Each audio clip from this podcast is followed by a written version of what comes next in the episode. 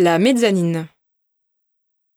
Vous êtes au niveau de la mezzanine surplombant les magasins des sels, appelés également grenier à sel. Philippe Méraud, conservateur en chef du patrimoine, nous en dit quelques mots.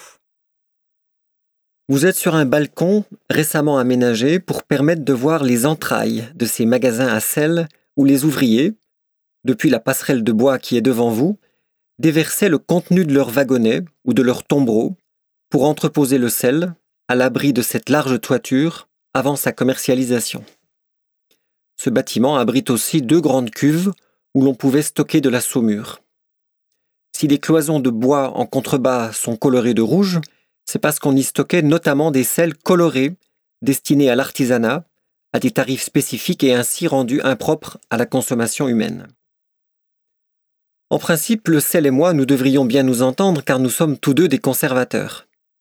Le sel a en effet été décisif dans la survie des populations humaines en permettant notamment la conservation des viandes et du poisson, porc, hareng, morue, etc.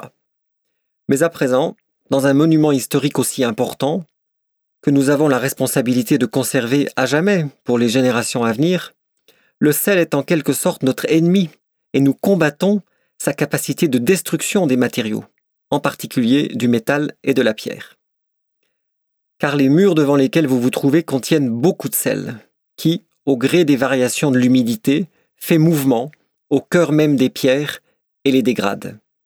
C'est pourquoi nous ne pouvons conserver quoi que ce soit dans ces magasins des sels, et c'est aussi pourquoi les aménagements de 2009 se sont tenus à bonne distance des murs gorgés de sel, ont contourné ce grenier pour donner à voir les maçonneries du XVe. Ce magasin des sels, non encore restauré, se trouve dans l'état où il était après sept millénaires d'exploitation du sel à Salins en 1962.